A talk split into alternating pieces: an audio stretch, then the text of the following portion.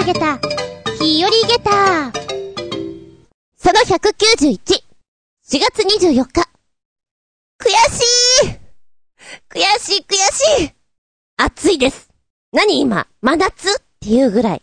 自宅内で、こう4月中に冷房をかけるのってなんか悔しくないですか？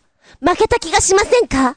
さっきまで耐えていたのよ。ふん、ふん、暑いとか思いながら耐えていて、調子悪いわと思っていたんだけど、この耐えることに意味ないなと思って今つけた。だがしかし、悔しいです。負けた気がするんです。己になんでそこで頑張れないんだって思う自分がいるんだけど、頑張りきれない自分がいました。くだらない自分との戦いです。例えば私、バイクに乗ります。雨が降ってきた。だが、カッパを切るという行為が一旦止まって、ちょっとめんどくさいんですよね。ロスしてしまう時間を。ので、極力我慢したい。いや、正直この我慢すること意味ないよ濡れるし。最初から来てればよかったじゃんっていつも思うの。だけど、なんでしょうね お天気に負けた気がするの。あと自分に。根性みたいな。なんだこの根性って。でもよくやるんです。今はそうでもなくなったけど、具合悪いなっていう時に、薬を飲むことが自分に負けた気が。飲めよ、そんなのさっさとと思うんだけど、昔は我慢してたね。鼻水出ようと、咳が出ようと、気合だ、気合だアニマル浜口だみたいな感じで、頑張ってました。最近はね、その頑張り意味ないんだなって悟って ようやく悟って、早々に薬を飲むようにしてるんですけど、でもなんか私、変なとこで、こう、頑張っちゃう人です。意味のないところで、エアコン入れると、心地いいね。最初から入れればよかったよおいってな感じで、しばしお付き合いください。ショートになります。お相手私、昨日ふと思ったの。カルピスソーダ飲んでいて。あ、なんだかボーリング場思い出すなって。そういや昔、ボーリング場に行って、あんまりドリンクがなかったんだよね。だからカルピスソーダを飲むことが多かった。だからなんだろうな、連動して思い出しちゃったよ。あつみじゅん。しばしお付き合いくださいませ。この番組は、ちょあへよ .com のご協力へて放送しております。香りというと、そうっすね。うちの親父殿がタバコを吸ってましたので、今あんまり街中ではタバコの匂いがするっていうことないじゃないですか。例えば喫茶店とか、こう喫煙ルームがあるようなところ、あそこの近くだったら、あ、なんかこの香りっていうのあるんだけれども、なんかその、全体の香りが、タバコってなってると、懐かしいもへったくれもないなと思って。ただこう、スーッと通った時に、どこからともなくタバコの残りががした時に、あ、なんかすごく懐かしい、親父を思い出しちゃったってこの間思ったんだよね。で、あと、うん、職業が社交ダンスをやってたんですね、うちの父は。だから職業柄、整髪料の香りがちょっと独特だったんですよ。ああいうのを、ふっとした時に、くんくんくん、なんか懐かしいぞ。親父だって思った時に、おってちょっと思っちゃうね。刺激された何かを。お掃除、お片付けしている時に、まあ昔ながらのプリントが出てきたりだとか、洋服が出てきたりだとか、ちょっと染みついてるような香り、あったりするじゃないですか。うちは、とかくこう、資料が多いので、紙の匂いとかが多い。あと、この間、舞台で使っていたメイク道具とかをちょっと処分したのね。さすがにもう何年も使ってない化粧品は肌に良くないしさ。そこを開いた時に、うん。懐かしいっていう香り。めっちゃする。いい香りとかじゃなくて、懐かしい香り。で、やっぱそれ携わってた人じゃないとわからない香りだなっていう。おしろいとかの独特な香りがあるんですよ。で、もう全部捨ててやろうと思ったんだけど、懐かしくてやっぱ捨てられなかったね。まだ残してる。もう今こんなのつけたら肌がひどいことになるっていうの分かってるからつけないよ。だけど、懐かしいので懐かしい箱に入れとこうみたいな感じですわ。そう、私は過去を引きずる女。なかなか物捨てられませんよ。こういうのバッサバッサ捨てられる人ってすげえなって本当に思う。何気なく、ファミレスで飲んだ、カルピスソーダが、なんかいろんなこと思い出しちゃったな。昔はボーリング場当たり前だけど、機械が全部計算してくれなかったから大変だったな、とかさ。そうだそうだ思い出した。小学校高学年か中学校だと思うんだけど、旅行とかに行ってお土産屋さんにさ、キーホルダーとかあるじゃん？あの中に、ボトル型の下、ちょっとした香水みたいなの入るキーホルダーみたいなのがあったのね。まだそういうのあると思うんだけど、その香りが結構好きで、レモン、レモン酒っていうの？レモン酒って言うと食べ物みたいだな。まあ、爽やかな柑橘系の香りのするやつがすごく好きで、生意気に買ってました。買ってたけど、そんな小中学生じゃ使うとこないじゃんうん、いい香りだねって言ってクンクンして終わるという。最終的にあれどこ行ったんだろうって。今、思い出しました。懐かしいなあなたは五感を刺激するような香り？クンクン。味？もぐもぐ。ぼっくん。なんか、ありますか？どうですか？メッセージタイム。はい、お便りだよ。新潟県のひなちょこよっぴーくん。4月13日に新潟、ときメッセで行われた NGT48 単独コンサートにおいて、第1期生の研究生8人全員が正規メンバーに昇格しました。それに伴い、組閣が行われ、メンバーがチーム N3 とチーム G に分かれ、別々の公演をすることになったし、チーム N3 のキャプテンには、加藤美奈が就任しました。チーム G はまだ未定だよ。そういえば、サードシングルの春はどこから来るのかは今のところ3日連続でオリコンデイリーランキングで1位を獲得し、ウィークリーランキングも1位確実です。でも、あまり売り上げが芳しくないようだ。っこ、正直申し上げて、曲が悪すぎて歌いにくいだろうし、曲の前半部分が低すぎて聞きづらい。一期生は皆平等になったんだし、ドラフト研究生の5人は逸材ばかりだし、2期生も入ってくるだろうし、次のシングルの選抜、多分16人編成の中に入る生存競争は激化し、面白いことになるだろうね。仲良しの組織に変化なんか生まれないよ。バチバチやってた方がみんな成長するし、えー、挫折者も出てくるだろうが、そんなのもドラマチックでいいんじゃないの？そして今年中に一期生の何人か卒業すると思うね。はっきり言って、不人気メンバーが多すぎだ。新陳代謝は激しい方がいい。それに比べてドラフト研究生の人気は上々のようだ。ドラフト1位のツナマヨちゃんはやっぱ可愛いな、かっこ笑い。あ、それからまだまだ残念なことだが、あやにゃんこと宮島あやが突然休養してしまった。精神的なことだろうけど、多分復帰はないだろうな。昇格もしてかわいそうだけどさ。ということで、最初です最後の NGT48 一期生24人選抜全員での春はどこから来るのか、あ生歌フルコーラスです。ほんと歌いにくそうだ。かっこ怒り。ちょっと今聞いてこようかな。最初で最後っていうのは感慨深いですな。どうしてもこういうチームものっていうのはね、卒業もあるだし、あるだしって何？入れ替わりが激しいじゃない？しょうがないことなんだけどね、あの時のこのメンバーはベストだったよねって言わせないためにどんどん成長していかなきゃいけないんだろうしね。ファンもきっとそれを望んでるかなはい、今見てきた。というか聞いてきた。あれ？こ、え？なんか曲の印象がさ、前ミュージックビデオで見せてもらったやつと、ちょっと違うかなって思った。あら、こんな低音だったっけって。音の編集ですか？え？え？びっくりたまげってます。あのサビのところはね、それぞれ歌いやすいキーになってるんだけど、本当に出だしが、あれ？こんな低かったっけって思って、あの、前に教えてもらった、あの、ビデオフルバージョンの方を見たんですよ。多分ね、北原キャプテンの、あの腕の、ね、あの武器？ああいうのとか、全体の映像に気を取られてしまって、確かに低いんだけど、そこまで低さを感じてなかったです。ね、おそらく、ステージでの歌った時の不安定さっていうのはどうしても出てしまうから余計それが目立ってしまってんじゃないかなと思うのですよ。うーん。そうだね、ステージで使うと、これは、ちょっと確かに歌いにくいというか、もうちょっと半音、いや、一音上げてあげてっていう気持ちになるかな。その分、ほんとサビになった時の、あの、跳ね方がいいなとは思いますけれど。いやいやいやいや、そうっすか。あと一番最初のフォーメーションどうかなとは思った。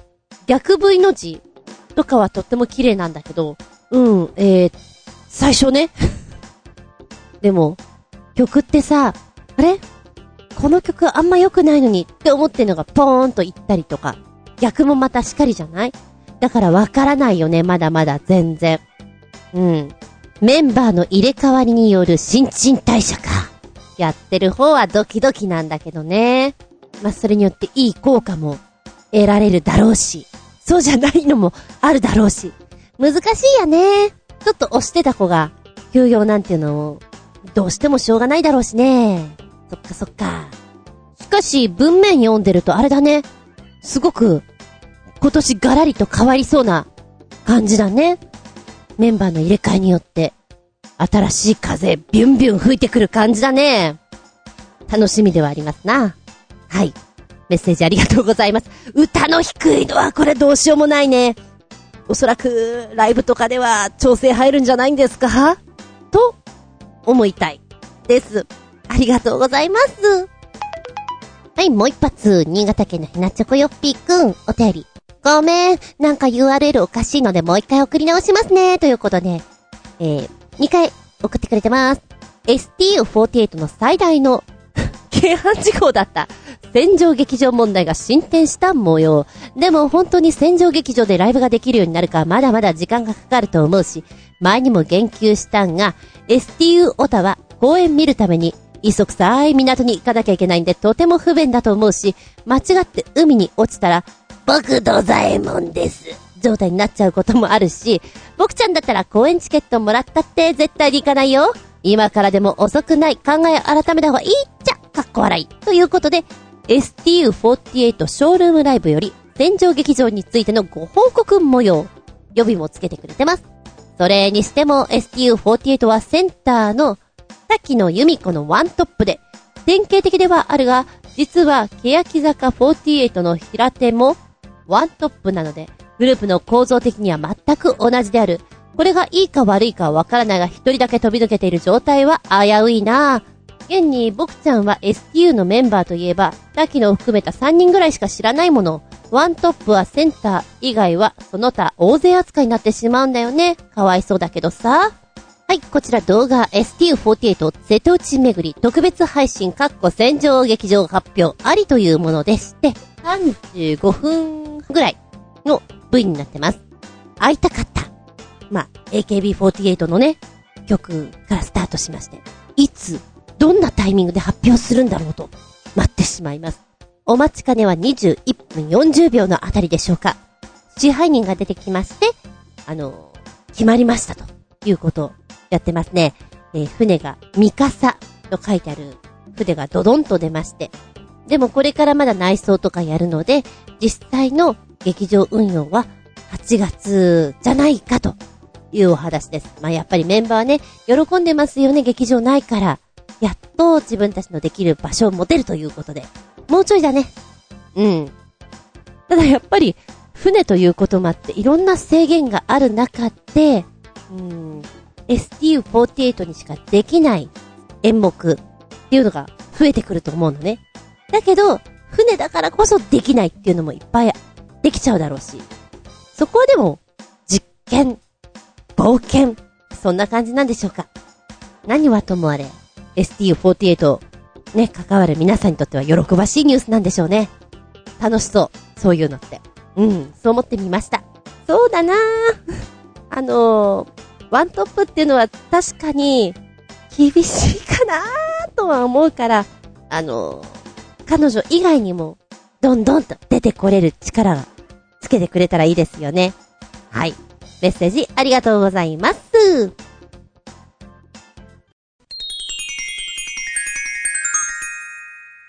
シッピンアウトタイム今回のテーマは、おきんかい悪いです。なんとなく、菅原文太さんに言っていただきたい。あの低い声で。おいらは朝起きるの苦手じゃないです。割とスッと起きれる方だと思います。だけど心配性でもある。だから、ちょいと、素敵な時間まで起きてて、うん、5時回っちゃった。あと2時間で起きれるかなどうかなふ、ふ、とか思うとき、あれはすごい心配だね。よくいるもんね。なんか、朝起きれるかどうか不安で、そのまんま夜更かししてしまって、寝ないで頑張るみたいな。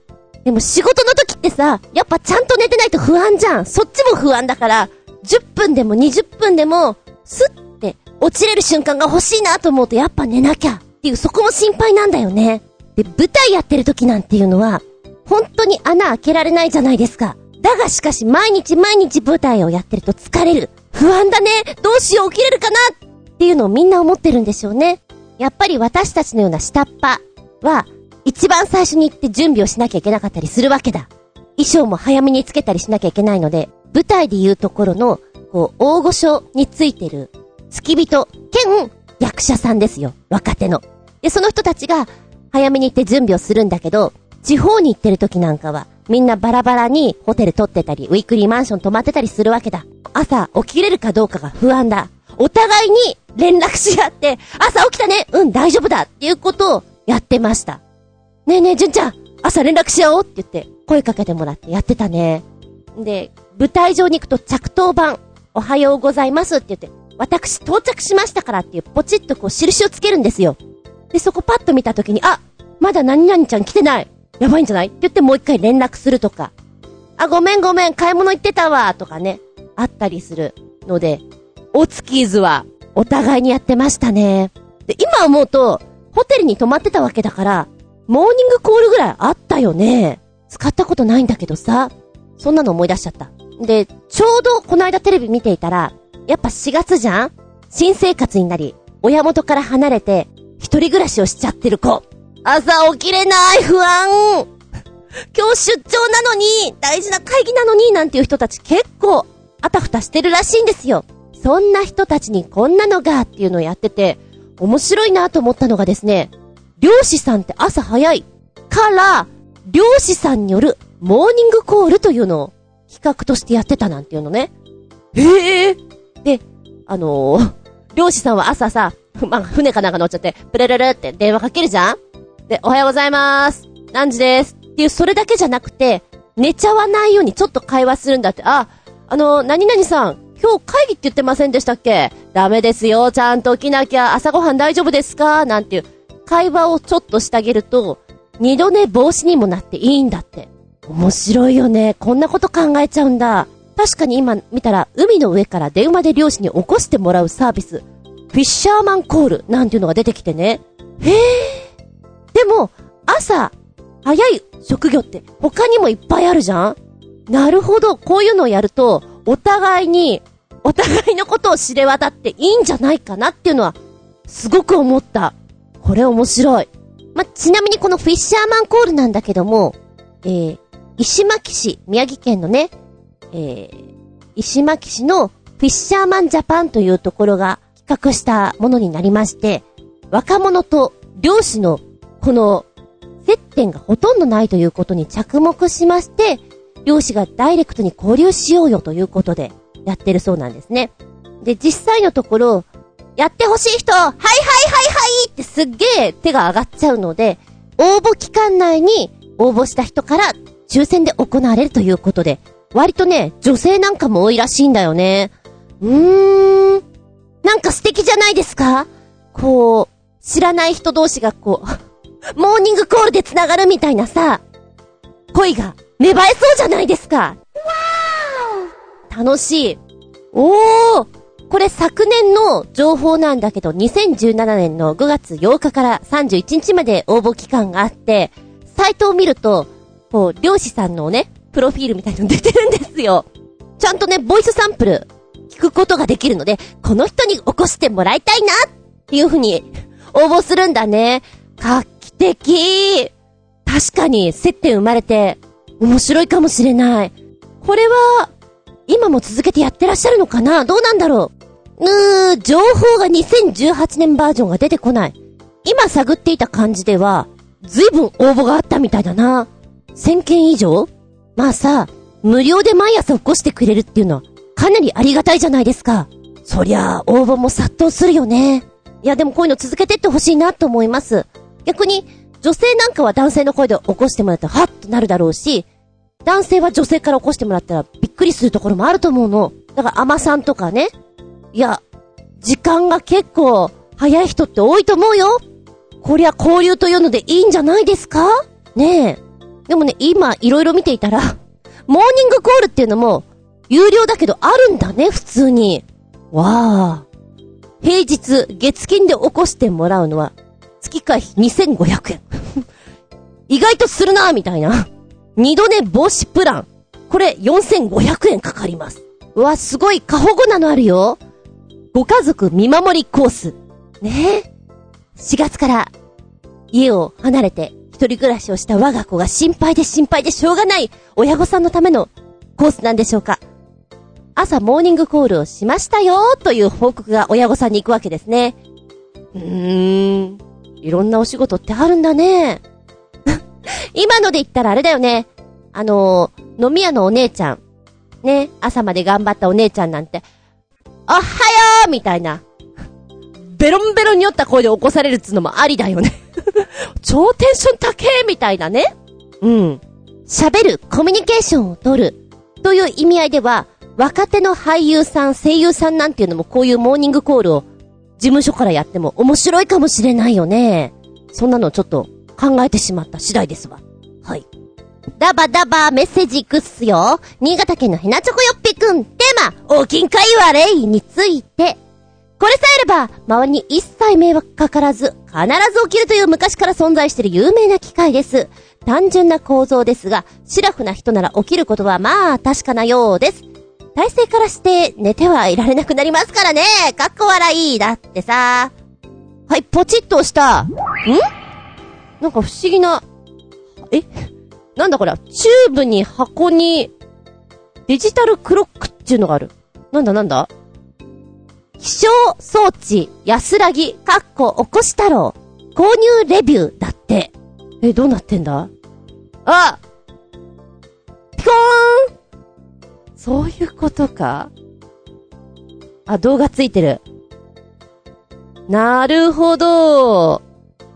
ちょっと装置はね、邪魔くさいぐらい大きい、大掛かりな感じがするんだけど、確かにこれは起きれますね。ベッドの下にこれ仕込むんですね。うん、ちょっと動画見てくるね。見てきたじょーこれは面白い私の中で気分盛り上げてあげた5つリンゴン楽しいな気象装置、安らぎ、おこし太郎くんなんですけど、あのー、パッと見大掛かりな、でもちょっと古臭い装置のようにも見えるんですね。これ、一昔前に、おこし太郎という名前でこんな気象装置が売られていたそうなんですが、はたと見なくなっていた。だがしかし、数年前から名前を変えて売り出されてるよ。帝国気象装置、安らぎと名前を変えているわけなんですが、すごいね。そもそも、今動画を見ていたら2分半ぐらいなんですが、鉄道乗務員ってこう時刻きっかりに動くじゃないですか。で、彼らを遅刻させないため、起こすために作られた気象装置ということなんですよ。体の下に、えー、引いたこの空気の袋が、ブフォーって膨らむ。そうすると体がムニーって起き上がってくるじゃん絶対寝てられないって。ものすごいパワフルなんだって。これ考えられてる？いいじゃないですか。すごい強制的な感じが面白いですよ。で、ただ膨らむだけじゃないんだって。膨らみ切った後は空気がプシュー抜けて、再び膨らませるということを繰り返すことで、体が、もう、起き上がって、起き上がってっていう、この、ぐー、プシュー、ぐー、プシューっていうのあるから、もう落ち着いてられないよね。起きますってなると思いますよ。すげー、これ楽しいしかも、目覚まし機能がやっかましい。いいなぁ。いや、力強いですよ。もう一つくっつけてくれてるのが、ここで買ってね、みたいな購入の情報なんですよ。動画もここで見ることができます。えーと、先ほど言いましたように、こう、鉄道のね、乗務員さんが起きれるように使ってる。で、あと消防署でも使われてる目覚まし時計という、この、帝国気象装置安らぎ100なんですけれど、お値段いくらぐらいよと。下の方にリンク貼られてるんだけど、ね今見ると、商品ございませんって出ちゃうのね。うーん、そうですか。で、他のところから見ると、中古でお安くなってて、7万8000とか。そうね、あの、7万8000、7万5千だったら、ソールドアウトですな。9万円のやつ、こちらは期間限定で出てる商品は、まだ、買えます。今だったら買えます。朝、どうしても起きれないあなた、どうですか ?9 万円かだったらちょっと知り合いとかにさ、これで起こしてって言って、いくらか包むか、美味しいご飯をご馳走するか、だよな。9万円だよまあまあずっと使えるんだけど、ただね、これ大掛かりな感じがして、ちょっと、ベッド周りが、チューブがあったりしてなんか嫌な感じはする。ただこれは起きれるね。いいね。ありがとうございます。テンション上がりましたびっくりたまげた、げたいっすリンゴンゴン。おきんかいわれい強制的に起こす、凄まじい目覚まし時計はまだまだあるようです。カーッと眩しい光で、あなたを叩き起こすかのように目つぶし攻撃を浴びせるかのようなライト攻撃もあるようです。眩しいのってでもなんかの、体を起こすという意味では光を浴びるのがすごくいいって言いますよね。なんだったかな？朝起きると自動的にカーテンがブワーって開いて、やっぱり自然の光によって、眩しいって、こう脳に働きかけるのかな？体が自然と、スーッと嫌な感じしないで起きれるという。やっぱ自然の力はすごいよね。太陽の光はすごいよねっていう起こし方ですよ。それに近いんだろうね。この目覚まし時計、インティっていうのかなあのー、パッと見ちょっとあや、怪しいなっていうのが第一印象ですよ。だけど、非常に心地いい目覚めができるそうです。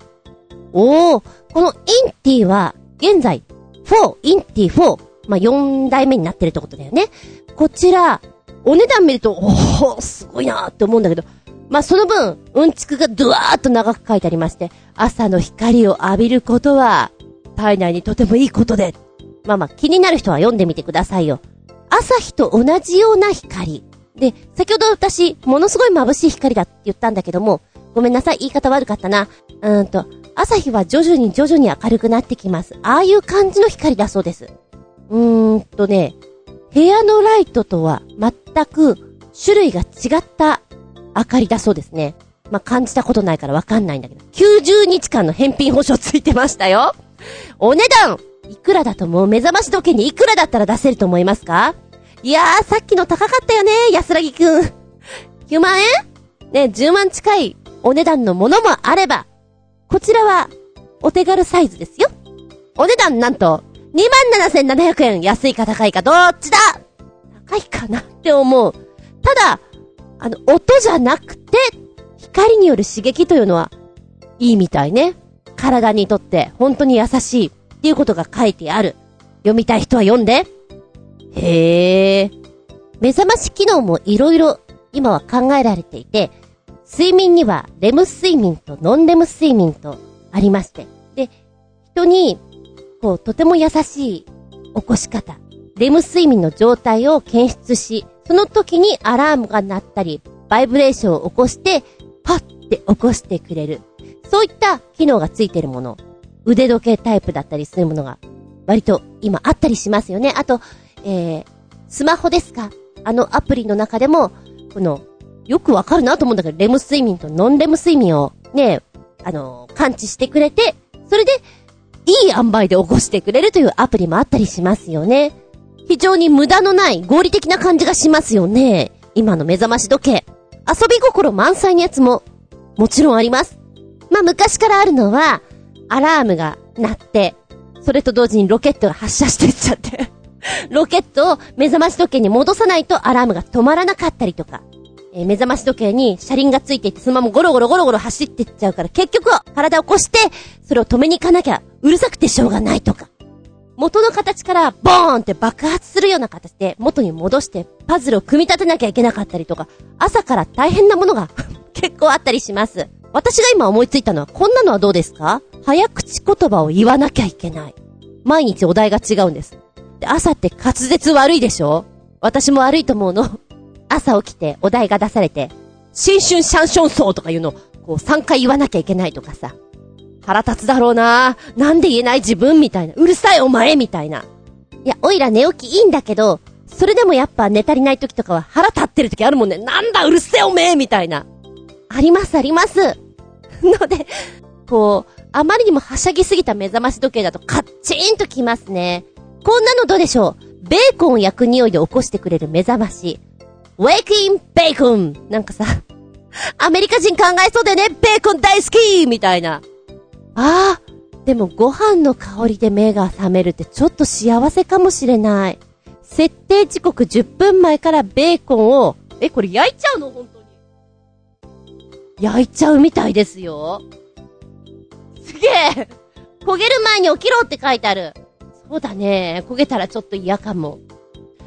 うーん、朝目が覚めた時にぷわーんと香っててくれると嬉しいのは、ご飯の炊けてる匂いって嬉しくないですか？あとコーヒー。めったにうちではないんですけど、たまーにこう、卵かけご飯とか納豆が食べたくて、夜設定したりすると、朝いい匂いで起こしてもらえるじゃないですか。あれ幸せだなって思う。うーん、ベーコンの匂いは結構鼻に来るよ。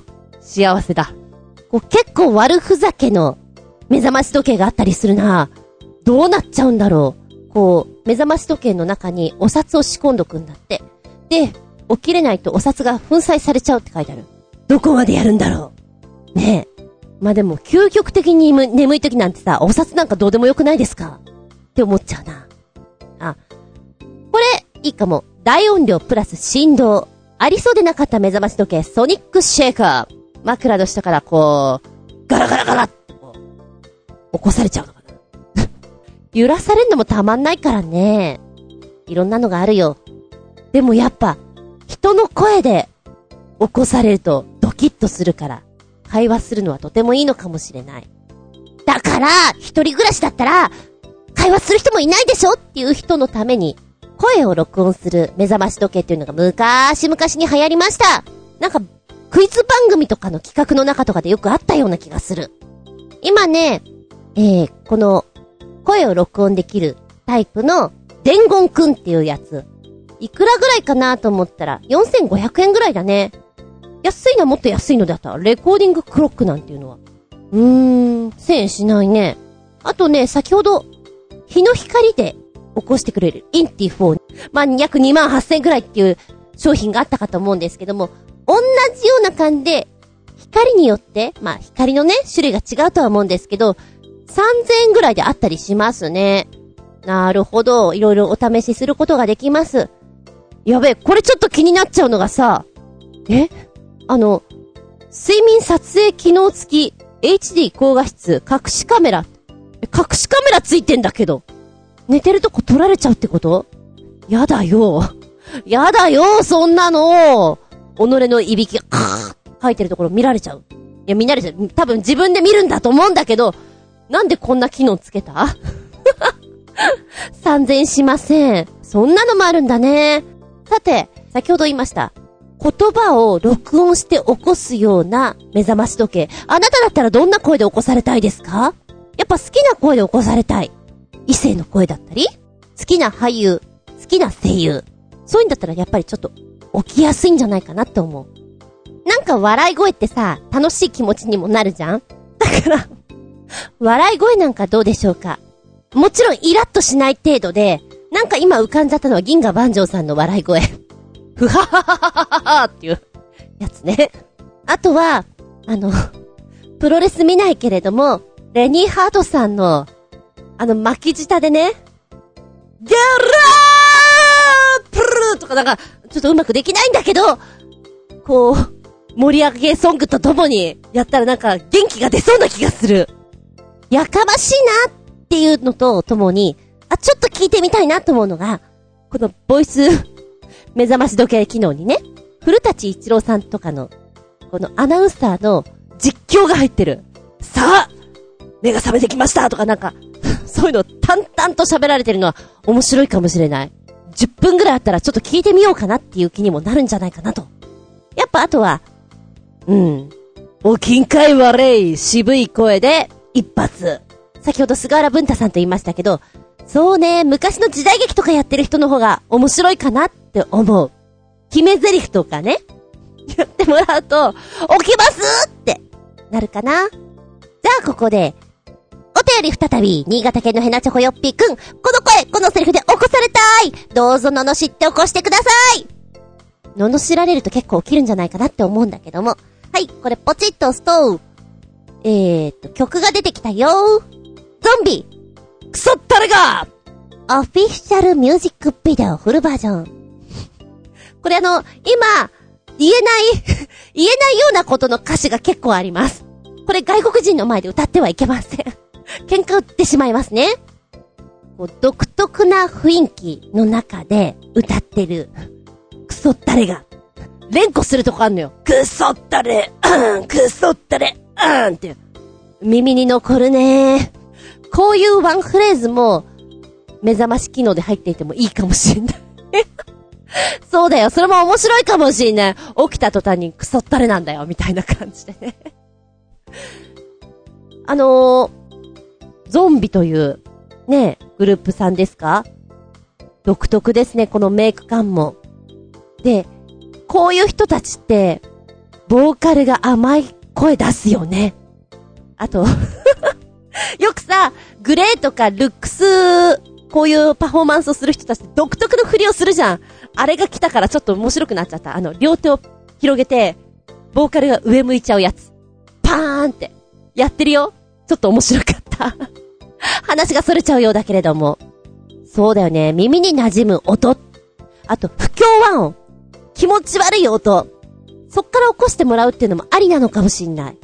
よく知ってるような、どんぐりからからどんぐりゴーとかさ、音が突拍子もないとこにぴょーんと飛ぶと、えいってなるじゃん。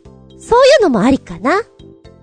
皆さんのお好きなアイドルの曲を一曲入れるんだけど、そこで、あの、機能としてね、目覚まし機能として、どっか2音ぐらい外してくれたら、気持ち悪くて起きれると思う。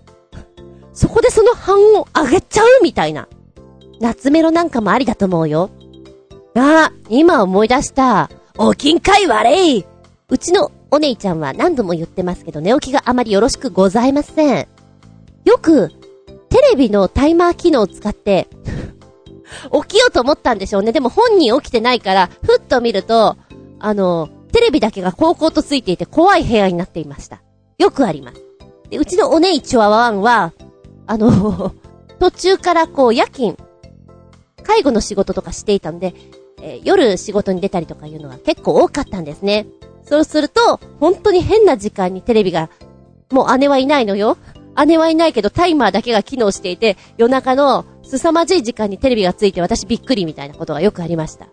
怖いよ、もう 誰もいない家で、ただただテレビがついている。深夜に、なぜ？みたいなね。っていうのを今ちょっと思い出しちゃいました。大きんかい悪い !4 月だもの、5月だもの、ちょっと起きるのしんどいかもね。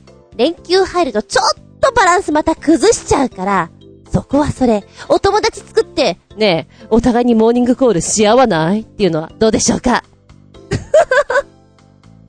相手ちょっと引くかな？でも、人と喋るのが一番だよ。LINE とかのね、無料通話使うとタダだし、どうでがしょ。朝、爽やかな目覚めをあなたに ということで、本日、お金会悪いでお届けしました。ありがとうございます。お便りでーす。新潟県のヘナチョコヨッピーくん。お見解悪い寝起きとは関係ないが、我といえばこの曲を思い浮かべてしまうなどんな曲だろうか、ぽっちりと押すよ。あー、これなんか懐かしい河内のおっさんの歌、ミス花子による。え、え、これいつ？飲み屋さんで歌ってる人がいたのかな？可愛いよね、これね。ちょっと、我って使いたくなる。でも使い方が難しい。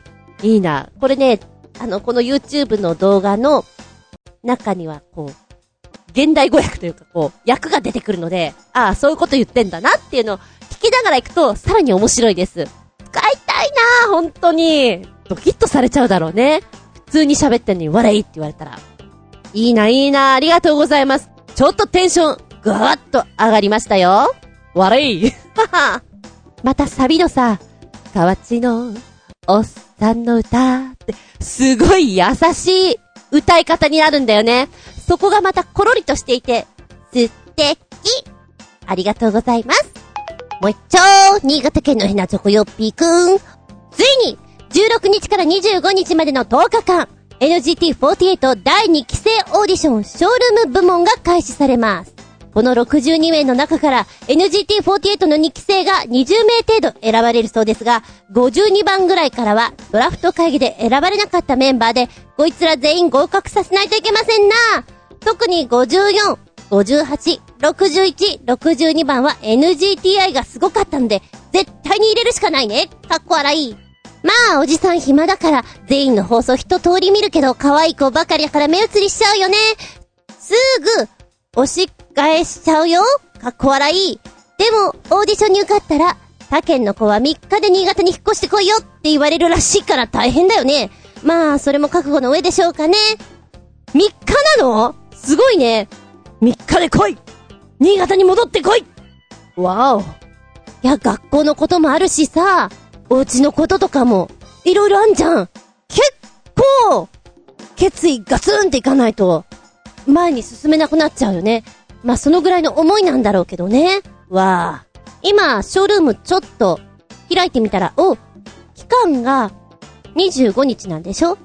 今リアルタイムにやっていて、あの、52番さんとかね、ああ、な、なるほど、こんな子かと思いつつ、今、ちょいちょい見てたわけよ。重いかな？かな？かな？ちょっとパソコン的にこう、絵が動かなくなって、あの、最終的には音声だけとなり、暗い画面となった。私のパソコンのせいかもしれないけど、ええええなんか音声で楽しんでおりますみたいな感じで。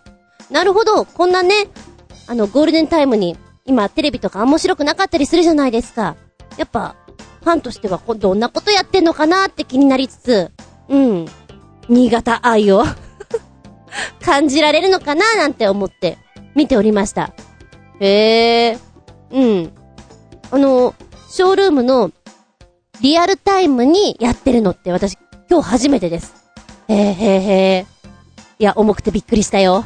他の人も見たいなと思ったけど、もうすでにパソコンが、あの、真っ暗な状態で動かないんで、また、あ、人気があるとかそういうのある？それはないかなうーん。うん、なんか無念です。まあ、でも、ね、時期的にもう今一番暑いところだろうから、そこが見れてよかったよ。しかし、トーク聞いてると、やっぱ、すごいみんなファンなんだね。自分もなりたいけど、ファンっていうのが伝わってきた。すっごい好きなんですっていうのが。良いかな、良いかな。どうなるかな。はい。ありがとうございます。もう、ファンとしてはさ、ショールーム、今一番暑い時期でしょ？忙しいでしょ？あれもこれも見なきゃいけないし。ねえ。いや、これ大変だと思った。どっちもね。はい、ありがとうございます。何かに向かって一生懸命になってる姿って、いいよね。うんうん。ちょっと、マネージャーとか、顧問とか、そんな気分？びっくりたまげた、ぶちげた話。まさかの、醤油なの？のマッキー。おいらラーメン大好きです。こってりしたのが好きです。あっさりよりも、やっぱりこってり、汁まで飲みますよ。ぐぐっとね。ズハッとね。ご当地ラーメンいろいろあります。豚骨、うーん、背脂、たっぷりのやつとか、味噌ラーメン方あなたはどんなのが好きですか？つけ麺とかもすっげえ流行ったじゃん。おいらは、そうだな。味噌ラーメン結構好きなんです。で、すみれ。今はコンビニとかでもさ、インスタントラーメンとか売ってたりしますよ。あの、すみれが、新横浜にあります、ラーメン博物館に出店していた時には本当にびっくりたまげった。この味、この油加減、ないみたいなね。今までの味噌という概念を壊してくれたな、ありがとうみたいなところですごく好き。銀座にあります、ドミソと呼ばれてるラーメン屋さん。ここも味噌が濃くて、割と評判が高いんですけど、いや、私は団地でやっぱりスミレがうまいなと思っていたんですね。で、この間、スミレの味噌ラーメンはまあ美味しいけど、醤油ラーメンが意外にいけるんだよっていうのを聞いて、しかもインスタントでもいけるんだよ。インスタント食べたの。やべ。このがっつり系は、かなり好みじゃね？と思って。そうね、新横浜ってそんな近かない。いや、電車で行ったら近いのかもしんないけど、おいら、仕事終わって、天気もいいな。ラーメン食いに行っちゃうかと思って、バイクでブイーンとね、高速乗るともったいないんで下見てブイーンと行きまして、ええ、すみれの醤油ラーメン。実際どんな感じかと、楽しみに行きました。したらばね、すみれは、醤油を食えってマジ思った。あの、香りがすごくいい。香ばしい香りが。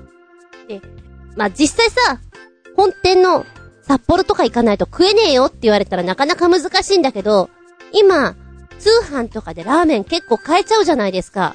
いや、マジうまいから食べてもらいたいの。まるでね、その野菜炒めの時に、こう、焦がし油とかさ、使ったりするじゃん。あれが麺に全部絡んでる感じなの。で、スープも、ドロッとしてるわけじゃないんだけど、はっきりしてんだよね。醤油って。もう、太いペンでバッて書かれた感じ。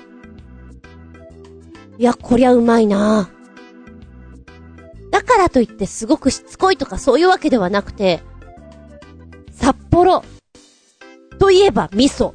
味噌ラーメンの地域なのに、醤油推しっていうのはなかなかないんじゃないかなと思って、私の中ではびっくりたまげった炭で醤油ラーメン、食べていただきたい。久しぶりに、ええー、15年ぶりぐらいにラーメン博物館、通称ラー博に行って、あれ、なんか随分変わったような変わってないような感じだなーって思いながら見ていたんだけども、うーん。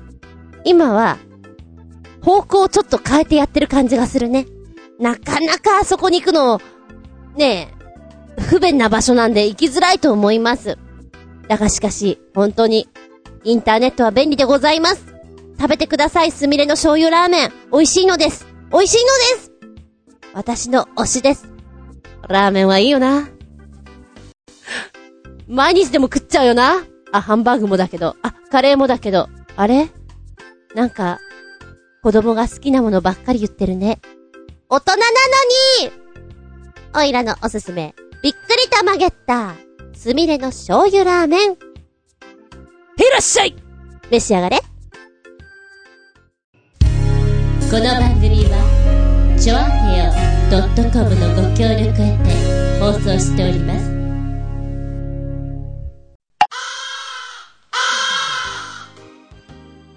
はい、終わりになってきました。次回は、ゴールデンウィーク明けの5月8日、下駄192でお聞きいただきたく思います。テーマは、うん、5月とかは全く関係ない。今ふと思いついた。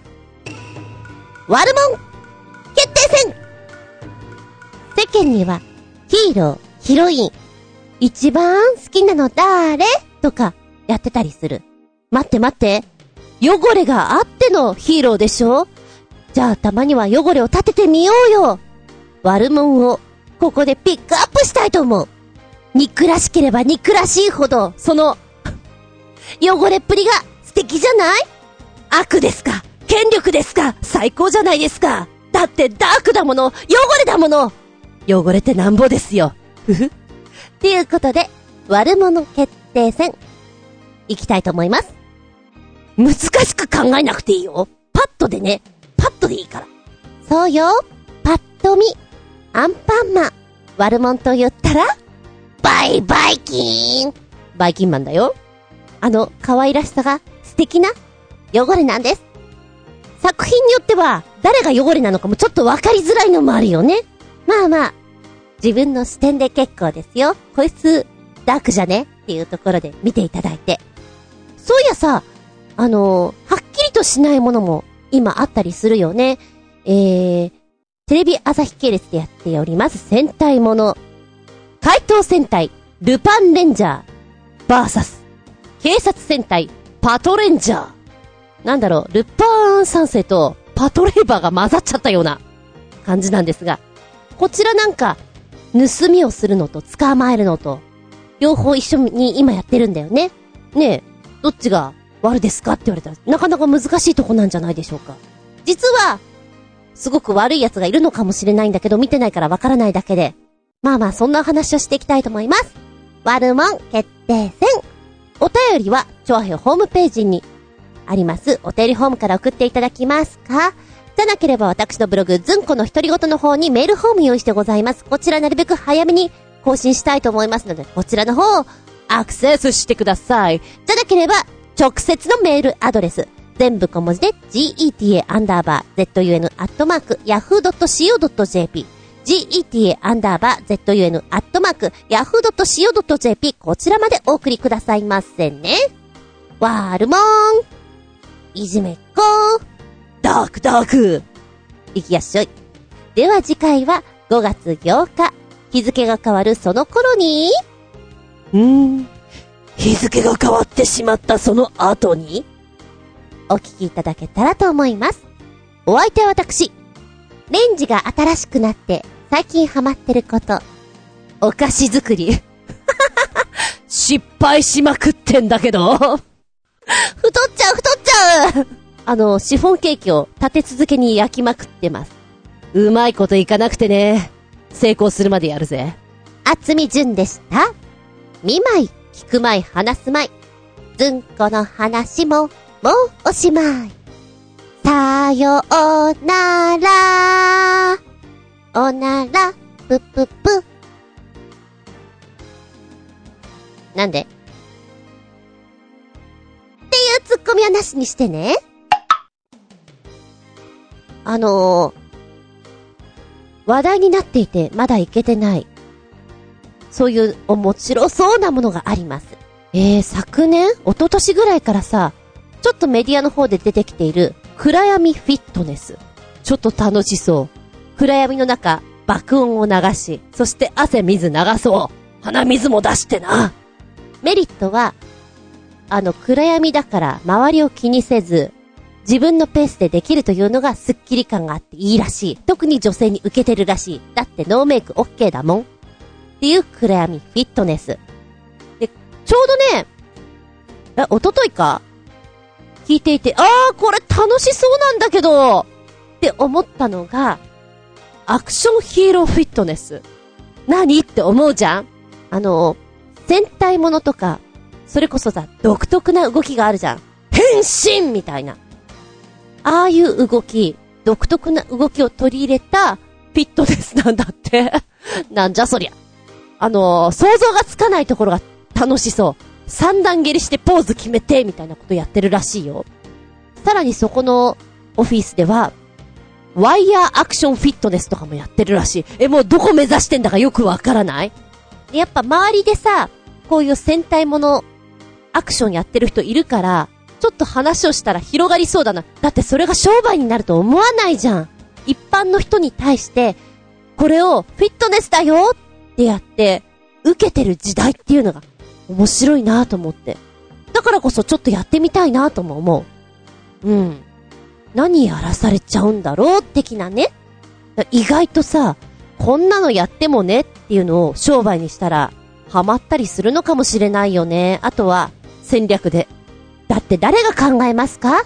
トランポリン、太鼓、これがフィットネスになるなんて。ねえ。